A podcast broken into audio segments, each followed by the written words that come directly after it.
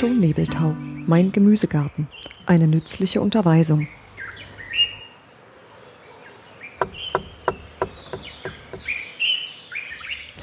Vom künstlichen Dünger, vom Thomasmehl und vom Kalk. Hören wir aber noch, bevor wir ins Freie gehen und zu unseren Pflanzen selbst kommen, das überaus wichtige, das so aufschlussreiche, ich möchte sagen, das ergreifende Kapitel über den künstlichen Dünger an. Große Worte muss ich gebrauchen, gewichtige Sätze bauen, aber der Stoff selbst ist groß und gewichtig. Die Gewinnung des künstlichen Düngers bedeutet den scheinbar triumphalen Sieg des menschlichen Geistes über Erscheinungen, die er selbst in seiner Unrast geschaffen hat und die sich dann gegen das ganze Geschlecht zu kehren drohten. Was geht das uns kleine Gärtner an? Es sollte uns nichts angehen, aber wir sind in das ganze Getriebe mit hineingerissen. Wir haben uns ja auch von der Natur entfernt und haben so zu denken gelernt, wie die Industrie denkt. Machen wir uns klar, dass die riesig angewachsenen Städte und Bevölkerungszahlen allmählich solche Anforderungen an die Ernährung der Menschen stellten, dass die Natur ihnen aus sich heraus nicht mehr gewachsen war. Der Landwirt durfte seine Äcker nicht mehr alle sieben oder zehn Jahre brach liegen lassen. Gar nicht zu reden von der Ruhepause, die nach Tacitus die alten Germanen alle vier Jahre ihren Äckern gewährten, sondern er musste auch im siebten oder im zehnten Jahr eine Ernte hervorbringen. Wie aber war das möglich?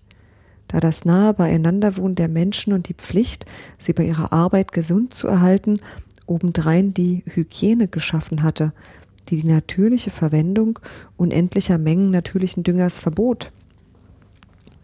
Die Wissenschaft wurde vor die gewaltige Aufgabe gestellt, den Boden in außerordentlich erhöhtem Maße zu ernten zu zwingen und den Verlust der natürlichen Düngemittel zu ersetzen. Darum machte sie sich ans Werk, die einzelnen Bestandteile der Pflanzen und die Stoffe ihres Aufbaus zu erforschen und die besonderen Nahrungsbedürfnisse sämtlicher Kulturgewächse mit mathematischer Genauigkeit festzustellen. Und es gelang ihr, die notwendigen Nahrungsmittel in reinen chemischen Darstellungen zu gewinnen. Eine Leistung, die in der Geschichte der Taten menschlichen Geistes kaum ihresgleichen hat. Auf den großen landwirtschaftlichen Ausstellungen ragen inmitten der Maschinenstände, der Werkzeugzelte, der Ställe, der Musterhäuser, der Gartenanlagen und der Verkaufsbuden Paläste in die Höhe. Das sind die Paläste des Kunstdüngers. In Glasschränken stehen dort die Ergebnisse ausgestellt, die er gezeitigt hat. Und daneben befinden sich Früchte und Pflanzen armseligen Ausmaßes, die mit den natürlichen Nährstoffen auskommen mussten. Versuchsfelder sind in diesen Palästen angelegt, auf denen immer eine Reihe von Pflanzen stehen, die mit künstlichem Dünger behandelt wurden, und auf der Reihe daneben Pflanzen, die die Gaben der Industrie entbehren mussten. Ergreifend. Das mag hochtrabend klingen, aber beim künstlichen Dünger sehen wir deutlich die Größe des menschlichen Geistes, ebenso deutlich indessen die Grenzen, die ihm gesetzt sind. Der Kunstdünger zaubert riesige Ernten hervor. Er lässt die Früchte zu nie gedachter Gewichtsmenge anschwellen, aber das eine vermag er nicht, den Boden zu verbessern. Er schafft kein Leben. Er ist in keiner Weise der Bakterienbildung förderlich. Er trägt nicht dazu bei, im Boden befindliche natürliche Nährstoffe aufzuschließen und miteinander zu vermengen. Er lässt den Boden kalt, wie er ist. Alle die Eigenschaften, die der Kompost und die Misterde in so reichlichem Maße besitzen, gehen ihm ab. Nochmals, was hast du damit zu tun? Von allen Seiten wird auch dir die Verwendung künstlichen Düngers empfohlen, in vielen Mischungen und Zusammensetzungen, für jede Art deiner Pflanzen die besondere Mischung. Willst du aber aus deinem Garten erheblichen geldlichen Gewinn ziehen? Oder hast du die Pflicht, viele andere Menschen mit ihm zu ernähren? Dein Garten soll dir doch eine Steigerung deiner Lebensfreude bringen und eine Auflockerung deiner Arbeitskraft, überhaupt eine Besinnung auf die Natur.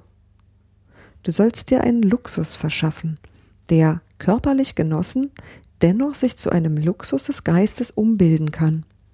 Du sollst nicht die Geheimnisse der Natur auf dem Umweg über die Gelehrtenstube verstehen lernen, sondern unmittelbar in ihre eigene Werkstatt schauen.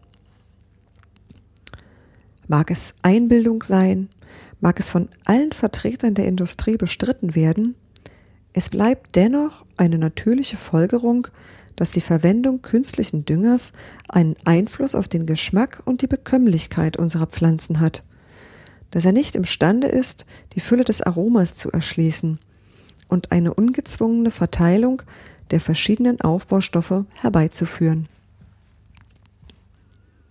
Aufbaustoffe. Das ist bekannt.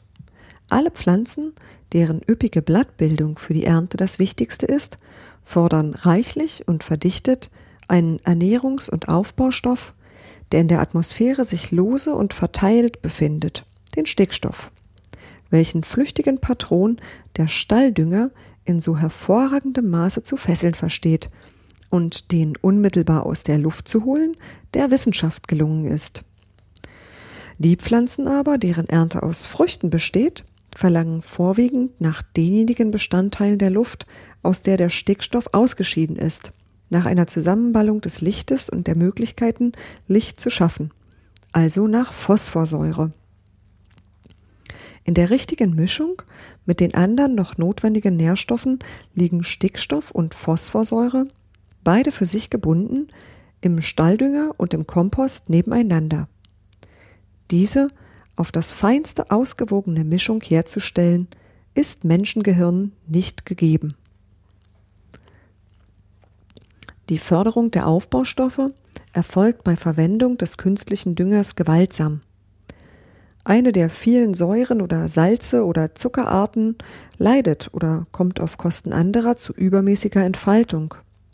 Irgendwo wird der vom Himmel bemessene und den Menschen von Urbeginn an wohlgefällige Ausgleich gestört. Keinen Kunstdünger zu verwenden, das ist eben der Luxus, der im Genuss der kleineren, aber unverbildeten Früchte sich zu einem Luxus des Geistes umwandeln kann. Wer aber nicht daran glaubt, was hier steht, der mache selber Versuche. Leg dir in deinem Garten nach dem Muster der Versuchsfelder der großen chemischen Fabriken ein kleines Versuchsbeet an und besetze es zum Beispiel mit Tomatenpflanzen, von denen du den einen Strauch in rohe Erde gibst, den anderen in Kompost und Misterde, den dritten aber fütterst du mit Leuna, Salpeter und Harnstoff. Es steht dir frei, nichts zu glauben, was du nicht selber erfahren hast. In deinem Garten bist du der unumschränkte Herr. Lass im August die Früchte Freunde und Bekannte kosten, die nicht wissen, wie sie gewachsen sind, und erfahre von ihnen das Urteil über den Geschmack der Proben. Überhaupt ist dieses Anlegen von kleinen Versuchsbeeten sehr nützlich und belehrt dich über die Wirkung der verschiedenen Düngerarten, der künstlichen sowohl wie der natürlichen. Besser als es alle Bücher vermögen. Thomasmehl. Es ist kein Verrat an der Sache, wenn du nun doch außer den Düngemitteln, die auf dem Wege der Verwesung entstanden sind oder aus dem Stall kommen, zwei andere Hilfskräfte in deinen Dienst stellst, von denen die eine wenigstens mit der Industrie in naher Verbindung steht. Aber das Thomasmehl ist kein auf chemischem Wege gewonnenes Nährmittel, sondern nur ein Abfall aus dem Haushalt der großen Fabriken. Es ist der Abfall, der bei der Zubereitung von Eisen gewonnen wird, um ihm die Brüchigkeit zu entziehen. Bei diesem Prozess fallen Schlacken ab, die bis zu 30 Prozent Phosphorsäure enthalten. Diese Schlacken werden zu feinem Puder zermahlen. Der englische Hütteningenieur Thomas erkannte darin den großen Nutzen für die Landwirtschaft. Seitdem heißt dieser Abfall, fast könnte man sagen, dieser Fabrikenkompost, Thomasmehl. Gewiss, das Thomasmehl schafft auch keine Verbesserung des Lebens im Boden, aber es ist doch durch seine Entstehung weit von der Art und auch dem Sinn des künstlichen Düngers entfernt, zumal das auch nicht rasch, sondern langsam, manchmal erst nach Jahren wirkt. Kalk. Zudem besitzt es fast bis zur Hälfte seiner ganzen Zusammensetzung die andere, die zweite uns noch erlaubte Ich meine uns Luxusgärtnern erlaubte Hilfskraft, nämlich den Kalk. Den aber als künstliches Düngemittel zu bezeichnen, ist ganz falsch, ist jedoch selbst ein Urbestandteil des Gesteins und damit unserer Erde. Er besitzt die ungewöhnliche Eigenschaft, alle nur schwer lösbaren Nahrungsstoffe unserer verschiedenen Böden zu erschließen. Erfahrene Gärtner verwenden gern den sauberen, ganz trocken gehaltenen, ungelöschten Kalk und achten nicht auf das Sprichwort, dass er reiche Väter und arme Söhne mache, denn das trifft nur für Faulpelze zu, die ihren Boden in der Hauptsache mit Kalk behandeln. Der richtige Gartenfreund streut ihn neben seiner anderen unablässigen Arbeit in jedem zweiten Frühjahr in geringen Mengen vor dem Durchharken über die Erde, mit weitem Schwung, so dass eine hauchdünne weiße Schicht über die groben Schollen zu liegen kommt. Nicht mehr. Und erreicht die erstaunlichste Wirkung damit, wenn er obendrein noch um das Doppelte so viel Sand, reinen, sauberen Flusssand über den Kalk gibt und dann beides durch das Haken mit der Erde vermischt. Das Thomasmehl aber streut er etwa in derselben Menge im Herbst aus, weil es sich schwerer löst.